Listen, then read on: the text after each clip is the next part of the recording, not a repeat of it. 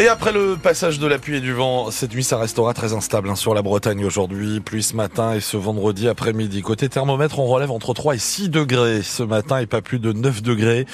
En milieu de journée, du côté de Brest, Quimper ou encore Lorient, des terres à tout ça. Après l'info, avec vous, Dylan Jaffrelot, bonjour. Bonjour Baptiste, bonjour à tous. Comparution immédiate hein, pour un voleur de coffre de station-service. Oui, cet homme de 38 ans passe aujourd'hui devant le tribunal correctionnel de Brest. Il est suspecté de s'être attaqué à trois stations du pays de Brest à l'automne dernier.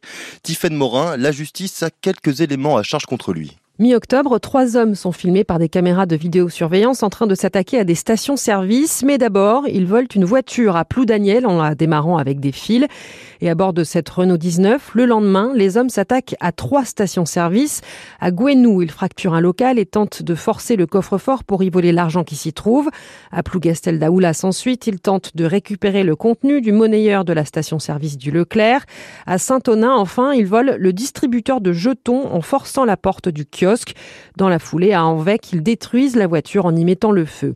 Une enquête est alors ouverte et un homme de 38 ans, déjà condamné pour des faits similaires et qui compte 13 mentions à son casier judiciaire, est identifié par les enquêteurs comme ayant participé à ces vols.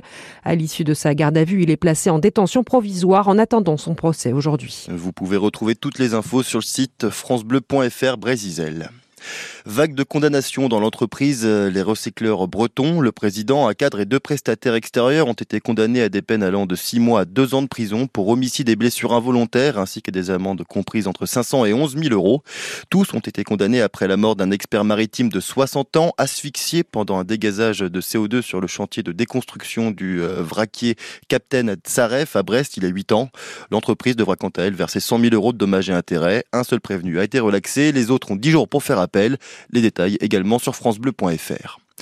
Deuxième jour euh, du procès de l'attentat du marché de Noël de Strasbourg. Au programme de la journée, l'audition des enquêteurs de la sous-direction antiterroriste. Ils viendront présenter l'enquête. Ils reviendront notamment sur la garde à vue d'Audrey Moon Jei, le principal accusé poursuivi pour association de malfaiteurs.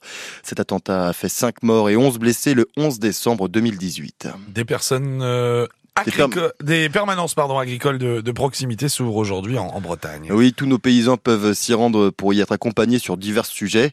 Dans les Côtes d'Armor, l'accueil est organisé à la préfecture de Saint-Brieuc et aux sous-préfectures de Lannion et Gagan sans rendez-vous. Vous pouvez trouver tous les horaires sur leur site. Dans le Finistère, les exploitants sont invités à prendre rendez-vous par mail. Là, c'est vous qui êtes appelé à l'aide. La collecte des Restos du Cœur s'ouvre euh, aujourd'hui jusqu'à dimanche. Les bénévoles des restos seront postés à l'entrée de plusieurs magasins pour récolter des denrées alimentaires et des produits d'hygiène. Pour assurer les distributions de cet été, la collecte doit avoir autour des 9000 tonnes de denrées.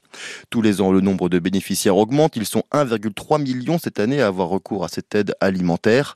Liliane est une retraitée âgée de 74 ans. Elle habite dans le Nord-Pas-de-Calais. Elle a dû franchir le pas en septembre. Sa retraite de 1000 euros ne lui suffisait plus pour boucler les fins de mois. Selon elle, tout le monde peut avoir besoin un jour des restos. Elle en appelle à la solidarité des Français. On va pas se lever un matin en disant bah tiens je vais aller au resto du cœur. Euh, non, c'est vraiment par nécessité. Moi, j'ai travaillé, euh, j'étais ambulancière, hein, donc euh, j'ai travaillé, bah, j'ai arrêté à 68 ans. Donc euh, voilà, jamais j'aurais pensé, mais bah, il y a eu l'inflation quand même. Hein. De toute façon, on se dit à un moment, on peut plus, on peut même plus aller faire de courses. Quoi. N'importe qui peut se retrouver dans cette situation. Quelqu'un qui perd son travail, quelqu'un qui perd sa maison, quelqu'un, je sais pas moi. Regardez ce qui se passe dans le Pas-de-Calais. Euh, avec les inondations et tout ça, les gens se retrouvent sans rien. Même l'inflation, quand est-ce que ça va s'arrêter? Ils ont Moi, je dis que tout le monde peut malheureusement arriver dans cette situation-là et que tout le monde doit être solidaire. À 6h45, vous entendrez des bénéficiaires et des bénévoles de Quimper. Puis à 12h50, Patrice Douret, le président des Restos du Cœur, est l'invité de Wendy Bouchard dans l'émission Ma France. Dans ce contexte où la précarité s'accentue pour beaucoup de Français, une mauvaise nouvelle tombe. Les grosses promotions sur les produits d'entretien, d'hygiène, de beauté et de droguerie, c'est fini. Elles sont maintenant plafonnées à 34%. Cet encadrement censé équilibrer les relations commerciales entre fournisseurs et distributeurs est dû à la loi du député Renaissance Frédéric Descrozailles.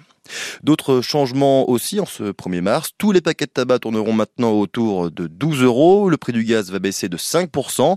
Et puis le nombre de départements à tester le RSA conditionné à 15 heures de travail passe de 18 à 47. Le Finistère en fait partie. Les Français ne dorment pas assez. On passe en moyenne 6h58 à dormir au lieu des 7 heures recommandées par les autorités sanitaires. Et on est même un tiers à dormir 6 heures ou moins par nuit. C'est notre cas, Baptiste, à vous, à moi Oui, aujourd'hui. pas beaucoup, ouais. En 50 ans, les Français ont perdu une heure et demie de soleil.